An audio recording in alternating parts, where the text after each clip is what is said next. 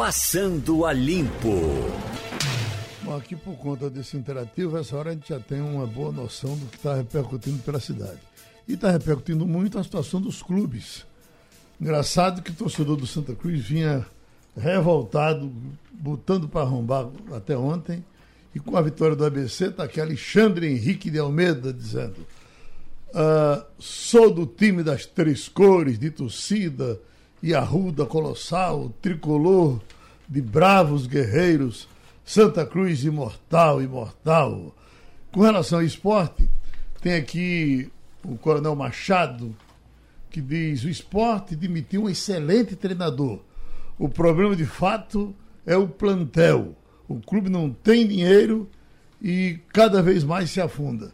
E tem um comentário duro aqui de Genilson, que é de São Caetano, rubro-negro, ele diz: sou torcedor do esporte, mas se fizer uma comissão técnica com José Mourinho, Jorge Jesus e Tite, não dá jeito para o time do esporte. O esporte é um elenco de Série C que vai participar da passagem como intruso na Série A. É uma vergonha.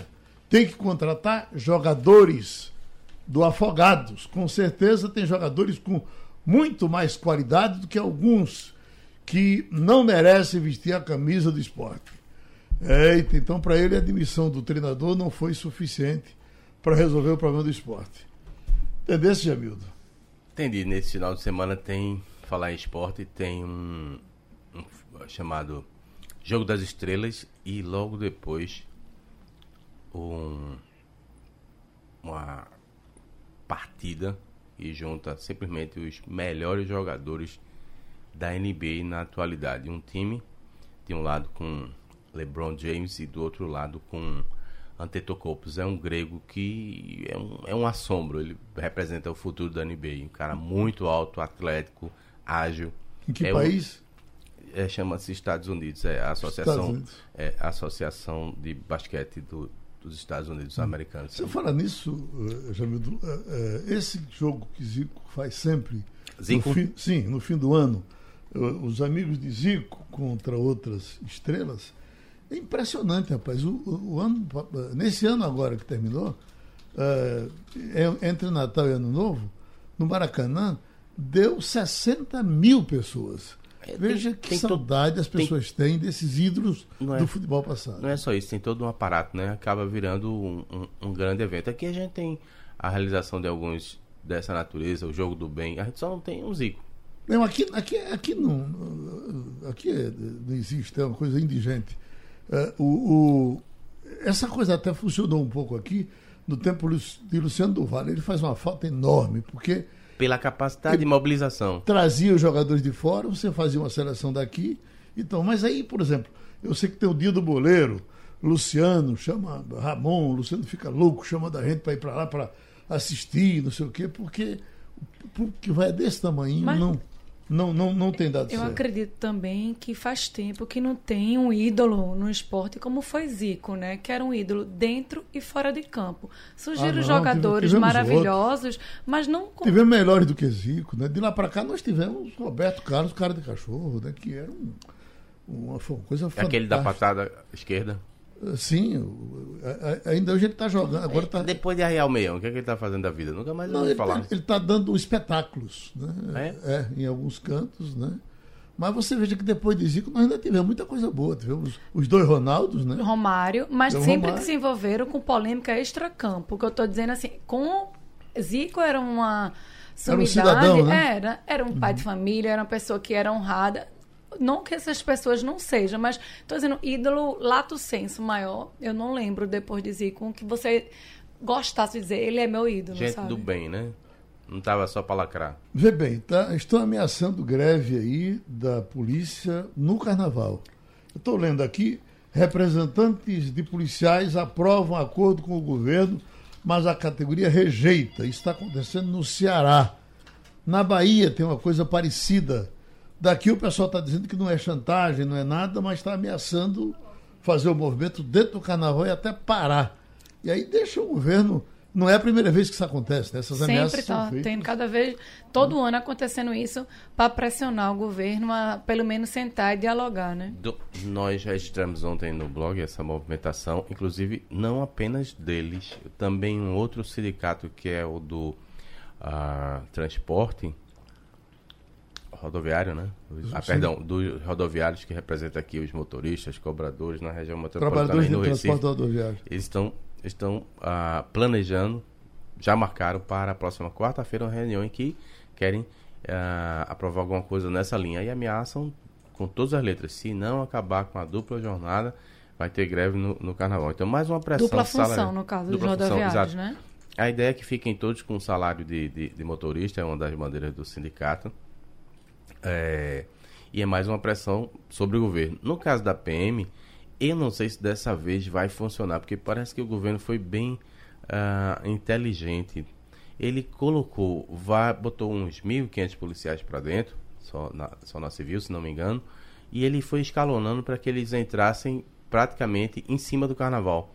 A última levada, leva foi agora em começo do mês. Uhum. De maneira que, Mirella pode esclarecer melhor, porque ela é advogada, tem um estágio, tem um período de estágio probatório. Então, se essas pessoas forem participar de algum momento paredista, elas perdem o vínculo e nenhum deles vai querer perder o vínculo, né? Então, a ajuda que no seio da própria categoria existe uma força contra a possibilidade de, de, de. De, em todo, de todo uh, meio, de todo caso, em todo caso, o Áureo Cerneiro conta que a mobilização, ele cita até a Draco, que acabou de ser criada no, no ano passado ainda, é, estaria também é, mobilizada para participar dessa pração. A gente vai receber na próxima sexta-feira, ali no Resenha, o secretário da, da SDS, né? Uhum. Antônio de Pada vem conversar conosco justamente para falar sobre como é que está montado o, esquema da polícia. o esquema da polícia para o carnaval. Então, dá oportunidade para ele é, conversar sobre o assunto. Ô Romualdo, de tempos em tempos a gente volta a discutir essa coisa de greve de polícia. A última vez discutida foi quando aconteceu aquele problema do Espírito Santo. E aí esperava-se que o Congresso eh, eh, regulasse essa coisa que está aí desde a Constituição de 88. A, a, a, Constituição proíbe as greves de polícia, mas a, a, polícia sempre ameaça fazer greve, faz e para e não dá em nada. Esse governo aí que era metido a, a coisa roxa também não quis mexer com isso, né? E me parece que mexer com coisa de polícia não é muito o que Bolsonaro gosta, né? Geraldo, nesta semana eu estive com o governador do estado do Espírito Santo e Renato Casagrande disse que essa é ainda uma pendência que ele tem lá por causa daquela greve três anos atrás. Uhum. Ou seja, tem policiais que foram processados, mas que não estão afastados, portanto, estão trabalhando e estão fazendo mobilizações, ou seja, na prática, se houve punição, ainda não é um processo tramitado em julgado. Na prática, significa o policial continua trabalhando. Essa é uma questão específica do Estado do Espírito Santo por causa da greve. Aqui em Brasília tem duas pendências. Uma que ainda está no Supremo Tribunal Federal, que é com relação à greve de servidores públicos. Tem um processo que está no STF e até agora o Supremo Tribunal Federal não fez a sessão para dizer servidor público pode ou não pode fazer greve. É, é, vale lembrar que na primeira sessão para julgar esse caso, quando foi pedido, feito o pedido de vista, o ministro Gilmar Mendes lembrou: olha, se, po, se é para fazer greve, tem de cortar ponto. Mas aí o processo também ficou encostado ali. Por que tudo isso?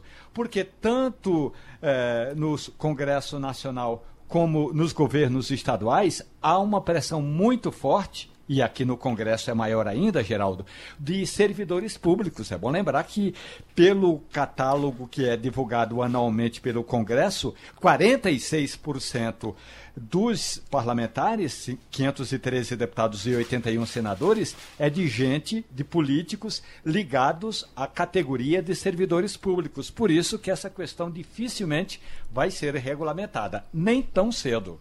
Ô Mirella, eh, ninguém defende que o policial seja massacrado, pelo amor de Deus. Ele tem um trabalho importante, merece um bom salário, é, mas a questão da, da, da a paralisação de polícia é uma coisa dramática. tivemos já aqui, vimos o que foi que aconteceu. Bom, mas ninguém, não apareceu ainda um, um gênio que tivesse uma coisa criativa para dizer, olha, tem um gatilho que dispara em certo tempo e, e, e se resolve o problema. E a gente acabar, porque quando você quando se fala, quando se. A, a, polícia é tão importante que quando ela admite parar, ela já assusta todo mundo. Né? Exatamente, porque essa sensação de segurança, né? É, eu lembro, no, acho que no há dois, carnava há dois carnavais, que foi quando teve aquela na sexta-feira, que a gente não sabia se ia ter policial por galo, uhum. não lembra que existia. Exato. Inclusive, foi até um galo com, bem esvaziado, Exatamente. porque existia. E o, o governador. Inicialmente eu receio que não tivesse policial na rua. E uhum. o governador acordou cedo, 5 horas da manhã, e foi né, para os batalhões, visitou, e, e, teve polícia, inclusive teve muito policial na rua. É, graças a Deus tudo ocorreu sem nenhuma grande repercussão, mas essa sensação é muito ruim da gente ficar né, nessa expectativa de vai ter greve, vai, não vai ter greve. Né? Até o STF decidir aí, como o Romualdo falou, é, vai existir essa lacuna, porque realmente a interpretação é que policial militar é expressamente proibido e não falava, não tinha dispositivo que falava sobre polícia civil. Press, né? é, pressão todo ano vai haver, mas esse ano é especial, como você sabe, porque é ano de eleição. De maneira que qualquer eventual oferta de benefício para os servidores, ela tem que se dar até o fim do primeiro semestre. Daí as categorias estarem uh, enlouquecidas tentando conseguir alguma vantagem de todo jeito, porque não pode, depois de passar junho, começa o período eleitoral, não pode dar vantagem para ninguém. Agora, você tem, no caso do carnaval, o período que o Estado recebe muitos turistas, e eu fico pensando aqui, eu realmente não gostaria de ir para uma cidade onde a polícia estivesse em greve na minha chegada. Né? Isso, lógico, Entendeu? sim. Uhum. Olha, o CNI considera inoportuna a decisão de adiar julgamento sobre o tabelamento do frete. Absurdo. É, de absurdo Fux, Fux. Absurdo. Agora, Romualdo, isso desde. Essa coisa vem rolando desde a greve dos caminhoneiros, né? E, e ninguém resolve isso. Oi, Jamildo. Oi, tô aqui. é, é absurdo. A CNI tinha cobrado ainda no começo do, do, do mês passado que a pauta fosse mantida. Parece que estava adivinhando que ia ser é, empurrada para frente. Alega que enfrenta custos altíssimos para poder manter o tabelamento que foi posto do governo lá em cima. De outro lado, você tem um STF hoje que gosta, que quer assinar para Bolsonaro, né? Está uhum. muito enfranhado dentro do governo, o próprio presidente do, do, STF. Talvez seja uma maneira de dizer, ó, não vamos arrumar mais complicação para vocês, vamos é, empurrar com a barriga, mas é uma situação completamente injusta. Ele para marcou para quem, o dia para, 10 de março. Para né? quem contrata, né? Já era para ter uma resolução. 10 de março vai ser a data do julgamento. Lembrando que essa é a segunda vez que foi retirada de pauta. Com dólar alto, brasileiros embarcam menos ao exterior, viagens aos Estados Unidos seguem em alta. Para os Estados Unidos o pessoal ainda vai, né? Para outros cantos. Pessoal... Eu não sei como o pessoal ainda vai com esse dólar. É. Vender na casa de câmbio a 4,80. Com certeza, empregada doméstica não é. Como e muitas outras classes, porque esse dólar realmente está muito, muito caro. E, é, e, muita gente dizendo assim, ah, é a hora de valorização do turismo nacional, é a hora de conhecer. Mas viajar pelo Brasil é muito caro também. Isso que é, né? Muito Isso caro é. também. Uhum. Você querer, assim, eu, eu, particularmente não conheço a floresta amazônica, vocês conhecem, Isso. mas viajar, é querer viajar para lá é algo muito caro. Realmente, quando você coloca no, no, Se você for escolher, colocar aqui, vamos conhecer o Brasil, conhecer as riquezas. Eu tenho vontade de conhecer Bonito, é, tenho vontade de conhecer a Floresta Amazônica. Realmente, você. Foz do Iguaçu, eu morro de vontade de conhecer Foz do Iguaçu. Toda vez que eu coloco no papel, não consigo, é muito caro. Não é tão caro, não, né? Eu já fui uma vez. Muito lá. caro. Agora, Manaus, eu fui com o Jamil, faz mais de 30 anos. Eu fui duplamente agraciado, que eu fui conhecer muito, a floresta e fui com você, Geraldo. Foi um belíssimo passeio, né? Porque a gente se divertiu muito. A, a, gente, inclusive, eu não esqueço daquilo, a gente pegava um barco, eles botaram a gente num barco, e a gente saiu com o barco andando por dentro das matas, né? Exato. Olha. O, não, a parece... experiência é fantástica, deve Isso. ser. Mas tudo é caro. O restaurante é caro, o ah, hotel ah, é caro, a operação é cara. É. Passagem não se fala, é, é tudo muito caro. Você chega lá, você roda o, o mundo todo. A gente, a gente foi num convite, foi uh, Brasília, Uh, né? Teve uma parada em Brasília, que parece. Uhum. Não sei se daí deu na volta. Foi quase direto, né? Se a gente fizer uma analogia com as, as, é, as companhias aéreas europeias ou americanas que realmente trabalham com o título low cost e o que é low cost é passagens baratas. Então você consegue fazer. É, eu já comprei passagem de Lisboa Estocolmo, passagem por 10 euros. O equivalente a 50. A cadeira não reclina, você não tem direito à mala, mas ele vai tirando essas gordurinhas e oferece realmente uma passagem barata. A gente não tem essa modalidade aqui. Agora estão querendo cobrar até pela mala de cima que você coloca. Então, assim, a gente não tem essa, esse incentivo para a gente viajar pelo próprio Brasil. E o Brasil é gigante. Você andar de carro, aí você vai para as estradas que não são tão boas, você não uhum. tem uma segurança Exatamente. na estrada. Oh, vou dizer a coisa que eu disse aqui para Igor na segunda, Olha. e ele arregalou o olho assim. Ah, tem solução para isso. Você compra seu jatinho. É. Romualdo. Oi, Romualdo. Romualdo? Olha, Geraldo, eu fiz um percurso agora de Brasília ao litoral da Bahia, 1.444 quilômetros. Não encontrei um buraco sequer. Então, algumas rodovias estão boas. Só que com o preço da passagem lá em cima, os carros estão muito. O, o trânsito está muito intenso nas rodovias federais. O que, de fato, a, havia uma esperança era de que essas empresas que cobram uma passagem um pouco mais barato, e aí o brasileiro vai ter de ou paga pela mala ou para de andar com grandes malas, então que essas empresas ganhassem o mercado, mas está demorando bastante. Ontem, o próprio presidente da República, Jair Bolsonaro, reconheceu que a burocracia no Brasil é muito grande, que é muito difícil investir no Brasil e que é muita papelada, tanto para o empreendimento de uma grande indústria, até para montar uma empresa low cost, dessas de eh, transporte mais barato. Portanto, o próprio presidente da República reconheceu a burocracia no Brasil é grande e as empresas estão demorando a chegar. Já chegou, já chegaram uma chilena, uma argentina, uma norueguesa, mas por enquanto está muito devagar, apesar de já fazer um ano que o Congresso Nacional tocou nesse projeto e autorizou a entrada dessas empresas. O que dizem, Romualdo, é que essas citadas por você estão descontentes. Não sei o que é que está acontecendo com elas elas estão descontentes e estão até para deixar. Isso, eu li né? essa mesma matéria. voltar para casa. Né? Pelo preço praticado uhum. do combustível aqui, pelos impostos e pela burocracia. Eu li essa matéria semana passada. Romualdo, uhum. você já fez o trecho Recife-Maceió é, pela 101 atualmente?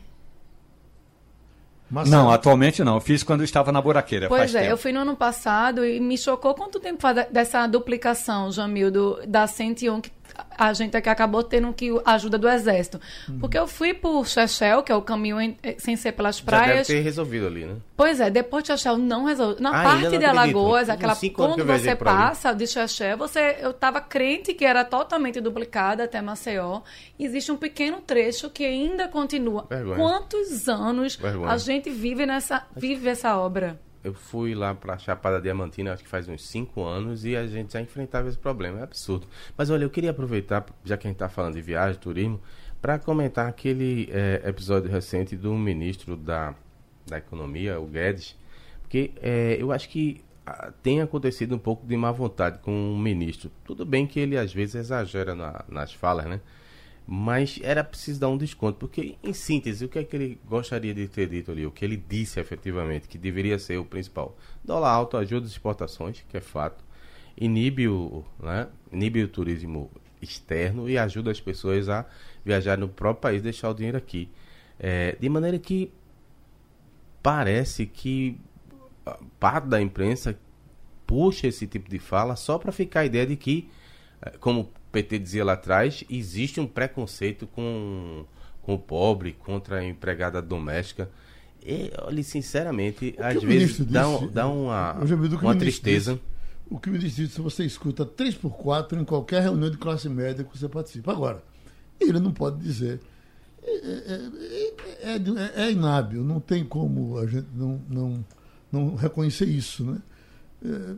Eu diria isso aqui. Acho que você também não diria. Não, até, porque, eu não, até porque eu não penso isso. Nem... Num discurso uh, uh, para o Brasil todo, vai para esse lado. Agora, falar de improviso é correr risco, né? Exato. Correr risco. E, Ele tá na vitrine, né? Ele estava correndo esse risco, né? É, mas a verborra, verborragia é, é por isso grande. que a gente sabe, viu, é, é, Jamildo, Sim. que uma coisa que falta na maioria dos ministros do governo do presidente Jair Bolsonaro e no próprio presidente e parece é uma que, técnica. parece que principalmente isso aí não foi né? inventado. Né? Ô, Romualdo, e parece que é, mais e, até essa no presidente. técnica né? que falta, Geraldo, exatamente, é a técnica da mídia ou do media training, de fazer um treinamento, um treinamento para enfrentar o público, porque um professor na sala de aula, é, você começa a sala de, a aula, por exemplo, eu começo às 7 e 15 vai até 15 para as 11 da noite. Tem muito improviso. Se gravarem toda a aula, eu vou para a cadeia no dia seguinte. Portanto, a questão é de a, a, tal da descontextualização, que muitas vezes a gente aproveita e faz essa descontextualização. E, por outro lado, é necessário sim que o ministro, que as autoridades passem por esse processo de treinamento para enfrentar massas, entrevistas, gente e debate. E essa verborragia custa caro, né? A manchete do UOL, antes de eu vir para cá, era dizendo que justamente essas declarações polêmicas de Paulo Guedes estava tumultuando, inclusive, as tramitações da reforma no, no próprio Congresso. Essa, essa é uma parte importante. Sim, tanto é que ele foi afastado, não é? Uhum. É, exatamente, tem isso também. Quem vai fazer esse jogo com os parlamentares é o ministro do é, desenvolvimento, é o Rogério Marinho. É uma grande jogada de Bolsonaro, ele se blinda, bota ali os militares para criar uma, um muro contra qualquer é, reclamação maior, e ele coloca um cara que é do métier, porque Rogério Marinho, ex-deputado federal, né, mostrou a sua capacidade de mobilização com a reforma previdenciária e agora vai ter que mostrar mais ainda para tentar aprovar a tributária e a administrativa. Na administrativa você já sabe que não vai dar muita coisa porque não vai mexer nos atuais servidores, é só para quem entrar daqui para frente. De qualquer maneira já é uma, uma luz no fim do túnel. E esse imposto do pecado, Romualdo, você acha que tem clima? Ele falou também, Paulo Guedes falou do imposto do pecado, que é os produtos nocivos à saúde, como cigarro, bebida alcoólica e doce. Tem esse clima para passar esse imposto? Olha, eu continuo achando que o Brasil está precisando é de pecar cada vez mais. Então, no Congresso Nacional, é, há uma, uma, um forte lobby. Esse lobby é muito forte. O, o lobby das armas. Há o lobby da indústria do tabaco. E é um lobby muito pesado, sobretudo do Rio Grande do Sul. A bancada do Rio Grande do Sul se reuniu na semana passada já para tentar barrar o aumento do tributo sobre o cigarro, justamente porque entende que se houver aumento no tributo do cigarro, vai haver redução no consumo e, claro, prejuízo lá na ponta, lá no estado do Rio Grande do Sul. Então, todos esses itens que o ministro fica falando, e aí quando ele usa o, termo eh, o imposto do, do pecado, é para pegar para é, receber a simpatia da chamada bancada dos evangélicos, que é contra Quer dizer, é a favor desse tributo e é contra esse tipo de serviço ou esse tipo de produto. Mirela, Oi. Um, amiga, um amigo meu aqui disse que o problema da BR lá em Alagoas é porque se fala que é uma área indígena. Aí eu perguntei, mas meu Deus do céu, e a área apareceu depois da obra? É, não, Faz exatamente, sentido, disse né? que não foi autorizado pela FUNAI e pelo IBAMA.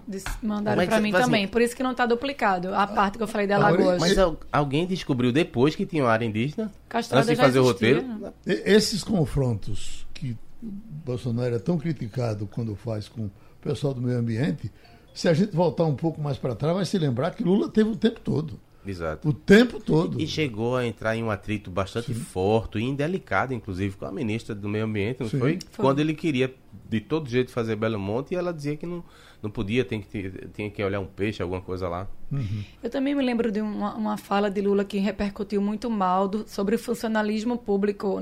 Tu lembra disso, Romualdo? Essa fala que foi bem criticada na época?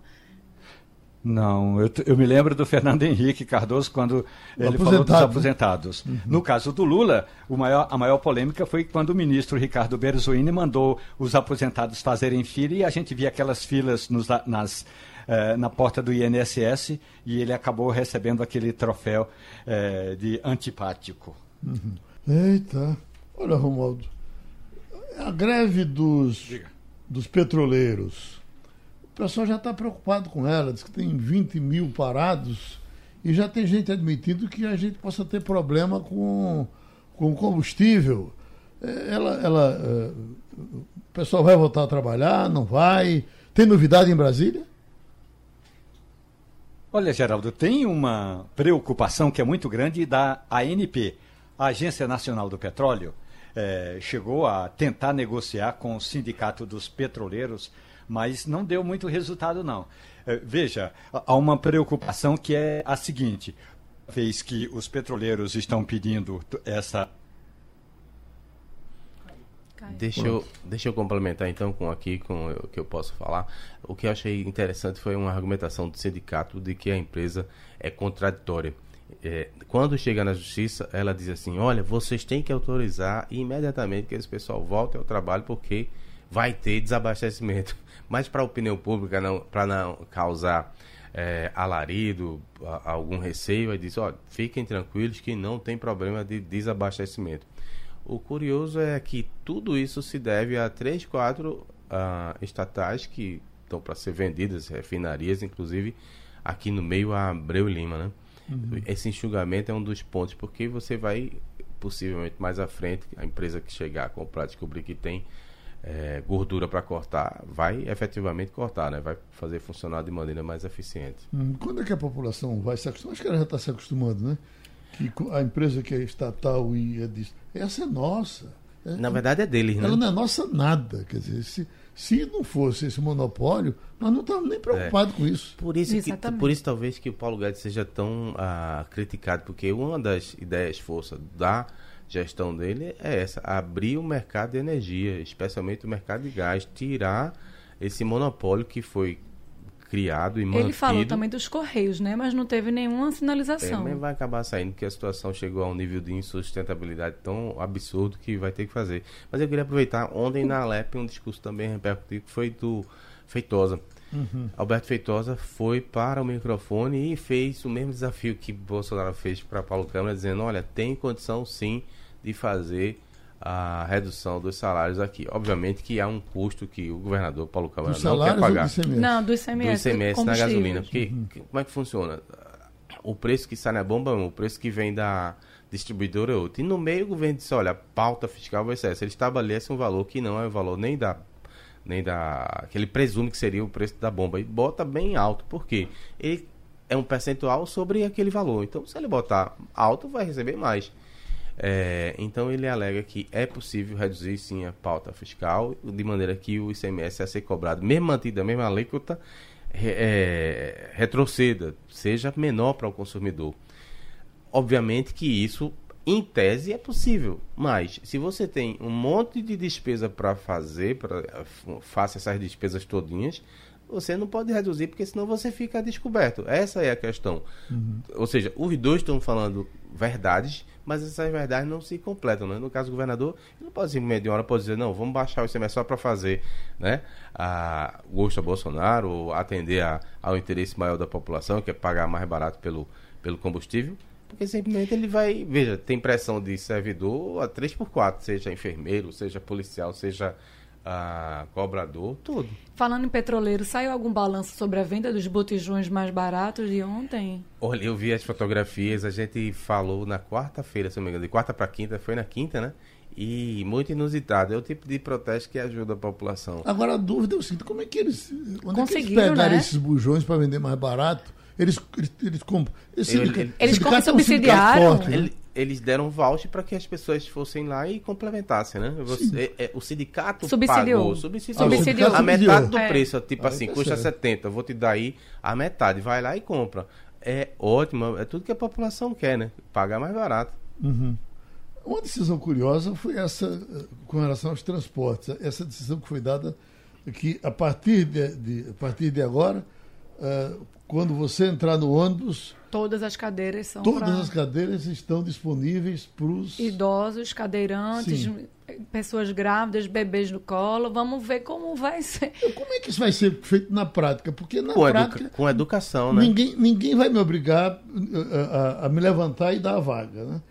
Porque eu acho que tem alguma discussão com relação ao idoso que a gente poderia retomá-la, que idoso com, com 60 anos, com, com privilégios, que acho que é para a gente precisar cuidar disso de novo, porque um, um, um camarada sadio com 60 anos, Geraldo, quando você, é um gigante. Quando você chegar nos 60, você vai perceber que tá certo. O cara já remou muito. Veja bem, você chega no shopping, tem uma cacetada de vaga à disposição dos idosos mais próximos das entradas. Mas correto, quem é mais jovem, que pode caminhar, cuidar da saúde, Sim, fazer. Mas porque ele falou que aumentou muito o lastro de idosos e Sim. a maioria das pessoas são, estão muito são se saudáveis. Você diz, se você me diz idoso de 80 anos é, aí tudo bem. Mas você tem Poxa vida, rapaz. Olha, eu discordo completamente, eu apoio é integralmente. Exato. Criança, mulher, idoso, tudo tem que ter prioridade, rapaz. E o homem tem que se lascar mesmo. É, oh, eu, eu, eu achei lindo. A questão não é tanto do homem se lascar, a questão é, é, é desculpe, Jamil, é a seguinte: você, você puxou um, um tema muito importante, é educação. Isso. Quando eu vejo uma, uma senhora é, como é que diz, é, grávida, em pé, num vagão do metrô, e um jovem adolescente sentado olhando para a mulher e não se levanta porque ele não está sentado na cadeira prioritária, a gente vê que falta educação, no mínimo educação. Falta é uma questão de solidariedade, uma questão de empatia, para usar uma palavra é, que está na moda. na moda. Mas essa questão da educação é fundamental. Portanto, quando o a, a, lei, a, lei, de Pernambuco aqui jogou para a plateia. Não plateia, tem outra isso. história. Deixa... Porque o que ela teria que fazer é o seguinte: e vamos, em seguida, vamos fazer uma campanha educativa para dizer quando você está sentado e chega um senhor prestando, você sente que ele está cansado, vamos estar no seu lugar, tudo bem. Olha. Chega um amor, uma senhora uh, com o um menino no braço, tudo bem. Agora, se eu não sou obrigado a fazer, Veja. vai terminar nisso, Geral, na educação. Deixa eu contar uma história bem rapidinho. Eu estava em Nova York, aí eu ia conhecer numa cidade próxima um. Uh, que é shopping de desconto, né? E você vai para a, a central lá, que sai todos os ônibus, e chega muito cedo, porque é muito disputado. Então, o que é que eu fiz? Vou chegar cedo para poder ir sentado e pegar um ônibus e você tem a opção de dizer, não, vá no próximo, esse aí já foi. E quando eu sento, aí aparece uma latina com um filhinho no braço e mais o companheiro lá dela, né? Cheio de sacola. O que é que eu faço? Imediatamente eu levantei, porque a minha consciência não permite que uma mãe com um filho vá viajar em condições não adequadas se eu posso, com as pernas firmes, com a educação que minha avó me deu, é, é, é, é, impossível fazer diferente. Eu não precisava nem de uma lei para isso. Ele... Desde que haja consciência. Pelo que eu entendi, quando vai haver Só para terminar. Quando eu disse assim, o homem tem que se lascar, assim, no bom sentido, tem que hum. dar um exemplo. É, pelo que eu entendi, vai haver sim uma campanha educativa para ensinar essas pessoas a ter empatia, como Romualdo falou. Eu acho que o, o, o, filme que tem que mostrar é assim, um constrangimento de você não ceder. Eu estava no Detran no mês passado, é, fui renovar minha carteira e no, do shopping e tinha as cadeiras, a pessoa estava esperando. E eu me levantei umas cinco vezes, porque toda vez que vinha, eu vinha algum idoso, eu me levantava e a maioria das pessoas estava no seu mundo submerso do seu smartphone e nem olhava para o outro. Todo mundo entretido no celular, Virou porque desculpa, ficou né? todo mundo lá entretido. E eu me, me levantei umas cinco vezes e uma delas senhor. E ele disse: Olha, eu estou bem, eu acabei de chegar, eu estava sentada no carro, não se levanta. Eu disse: Não, faço questão. E ficou aquela coisa. A gente ficou assim, discutindo no bom sentido. Eu vá. E ele. E ninguém nem se levantou, porque viu que eu era uma pessoa que estava cedendo e também ninguém disse, não, senta aqui. E ele veio com outras duas pessoas que tinham cara de seus filhos dele e as pessoas fazem cara de paisagem. Ô, então, Mirella, você conhece aquele ditado popular que grávida dá sono? Claro, no ônibus, sono, em geral, é verdade. é aquela história.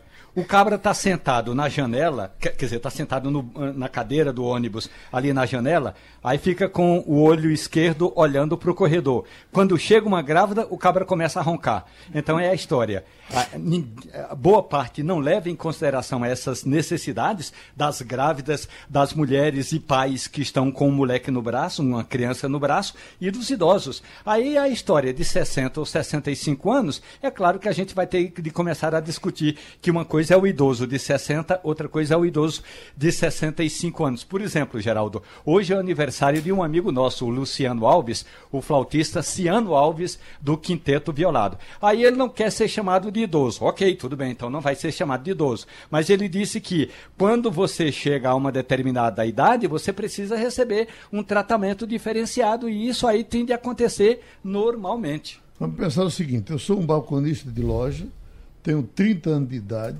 passei o dia todo em pé, vendendo meu sapatinho para lá e para cá e tal.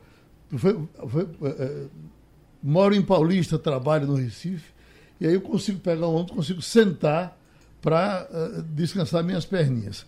Aí vem, vem uh, Jamil do Melo, fato de ter 65 anos. Epa! Com essa saúde 5, toda. 54. Com essa saúde de bicho, e eu vou dar meu lugar a ele. Eu não vou dar. Geraldo, eu só veja. vou dar o meu lugar se eu sentir que a pessoa que está ao meu lado está uh, debilitada, se for uma mulher com o menino no braço, ela, o simplesmente fato de ser mulher, eu já não me levanto para ela. Olha, eu tenho e um vamos em frente. Eu tenho um carinho enorme por você, mas às vezes você me surpreende. Pronto. Veja a coluna. Tem uma coluna social chamada Mirela Martins. Tem uma coluna lá, um pedacinho que diz assim, sempre para você se elevar, dizer as coisas boas é, da vida. Isso sim Aí é luxo prega, na vida. Exatamente. Empatia, humildade, deixar de olhar para o próprio umbigo. Meu amigo, assim que a gente proceder.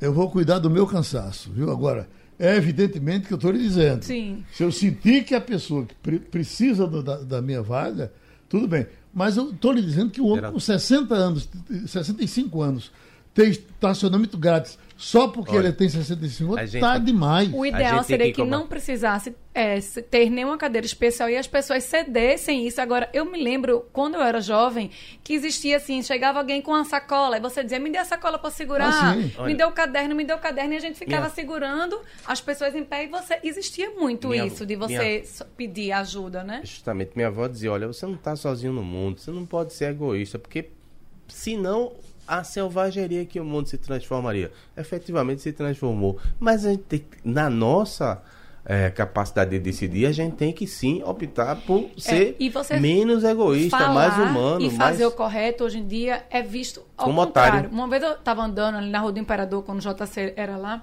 E eu vi um rapaz é, comendo cachorro quente e jogou o cachorro quente no chão, na calçada, no chão.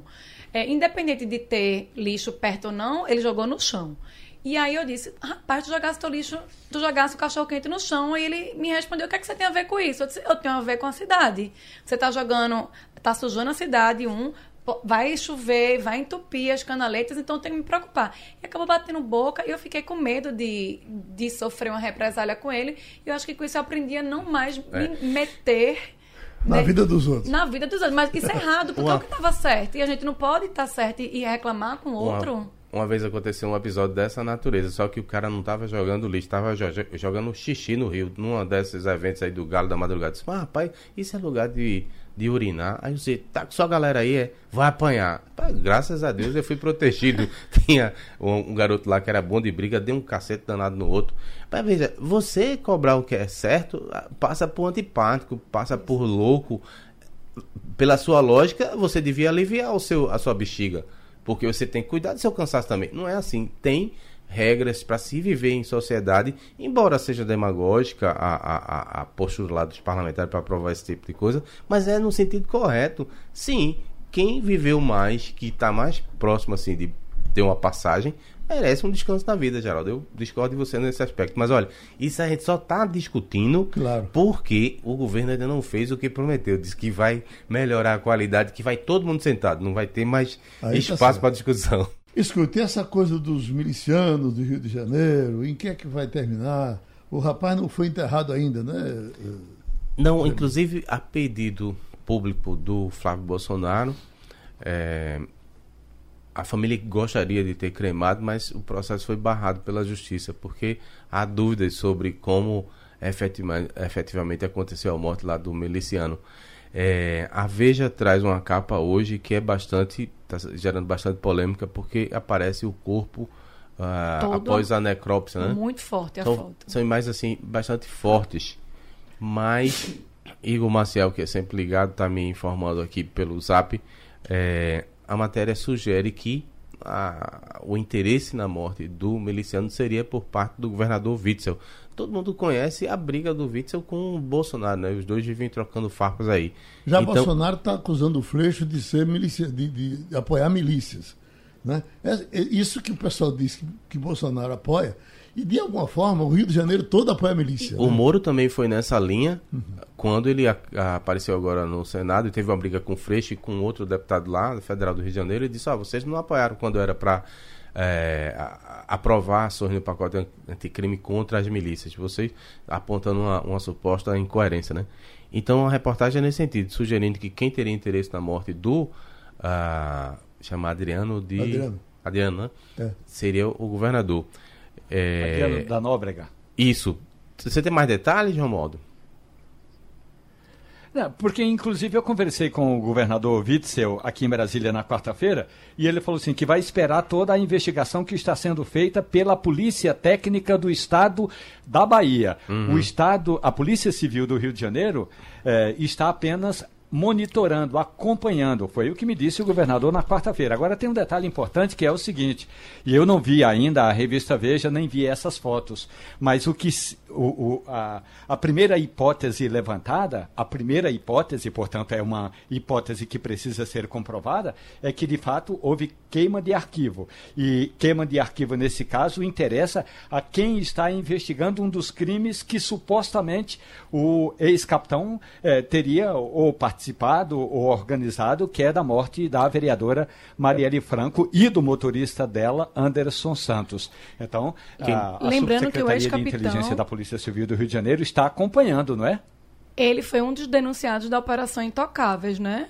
Exatamente. E aí, é, quando o, o Geraldo puxa aí essa história do presidente Jair Bolsonaro, ontem Bolsonaro reforçou o discurso do ministro da Justiça e Segurança Pública. É que lá na quarta-feira, na comissão uh, especial da PEC que trata uh, da prisão após julgamento em primeira instância, em segunda instância, me desculpe, em segunda instância, o ministro da Justiça, uh, Sérgio Moro, foi arrochado pelo deputado Glauber Braga, que é do PSOL do Rio de Janeiro.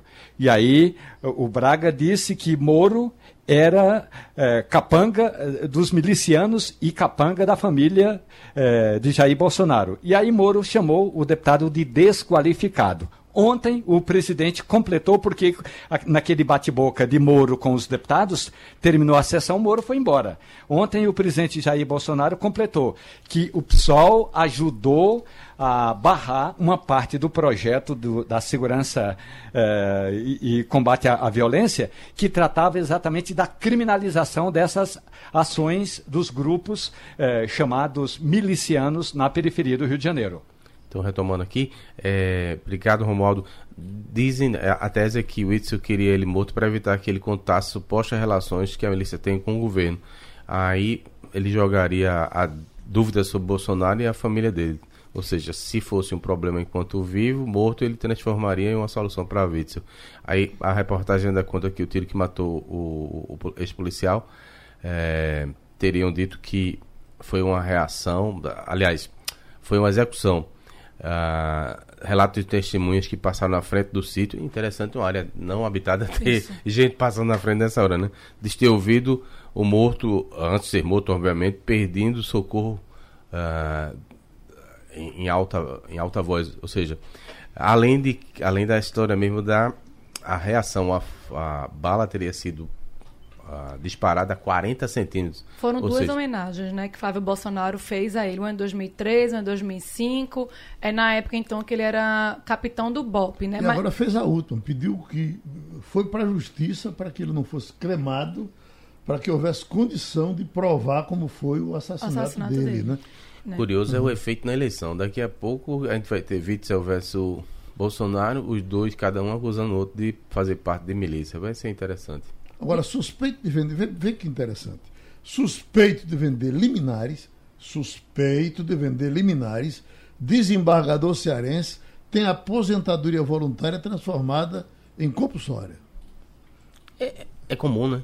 Sim, não, é. mas se ele está suspeito, ele ainda deve ter um processo em, em, correndo, não? É não? Porque ele, normalmente não, sim, não, são demitidos, não perdem o salário, mas não perde, se aposentam. Não, aí ele, é, ele é aposentado compulsoriamente, é. Mesmo que ele seja, pronto, ele é, compulsoriamente vai receber o salário dele. O resto da vida. E, aí, é, esse é um dos pontos absurdo, da reforma, reforma administrativa, administrativa que é acabar. Rapaz, o cara vendia sentenças, rapaz. Se o sujeito, Era preso, né, rapaz? É, se o sujeito for afastado por qualquer tipo de irregularidade, ou uma boa parte delas, eu não tenho um detalhamento, vai perder sim. Acaba a, virando um bônus, né? Geraldo? É.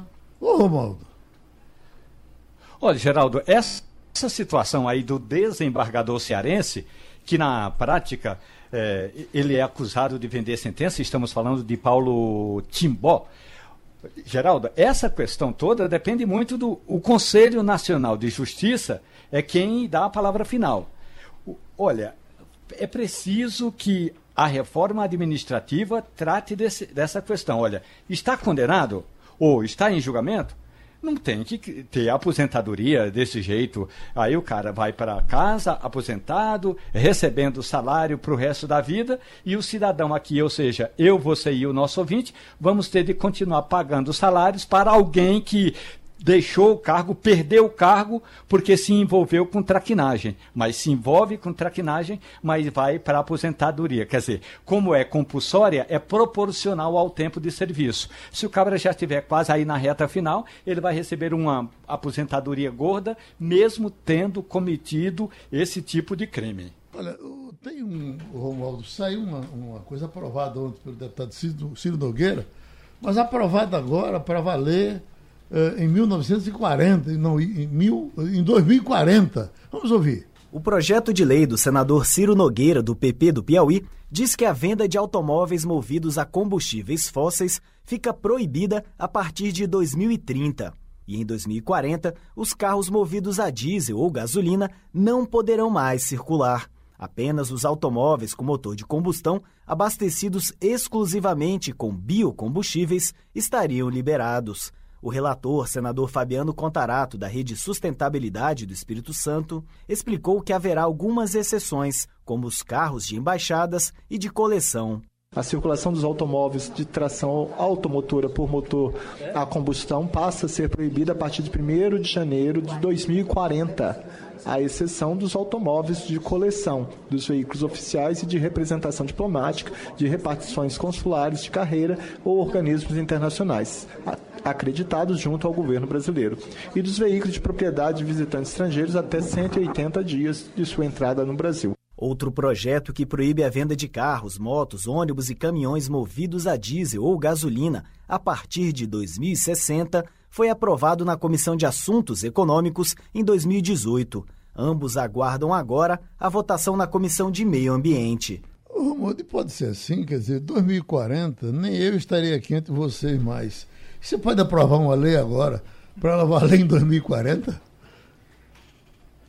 Olha, se vai valer ou não, Geraldo, eh, tem de ser assim com uma determinada com determinado prazo. Por exemplo, o Reino Unido, a França, já a, a, Índia já estão falando em medidas para 2030, 2040. Na Noruega vai ser a partir de, de 2025. Uhum. Portanto, daqui a pouco tempo, daqui a, a 25 anos. Opa, daqui a cinco anos. cinco anos. Desculpe, daqui a cinco anos.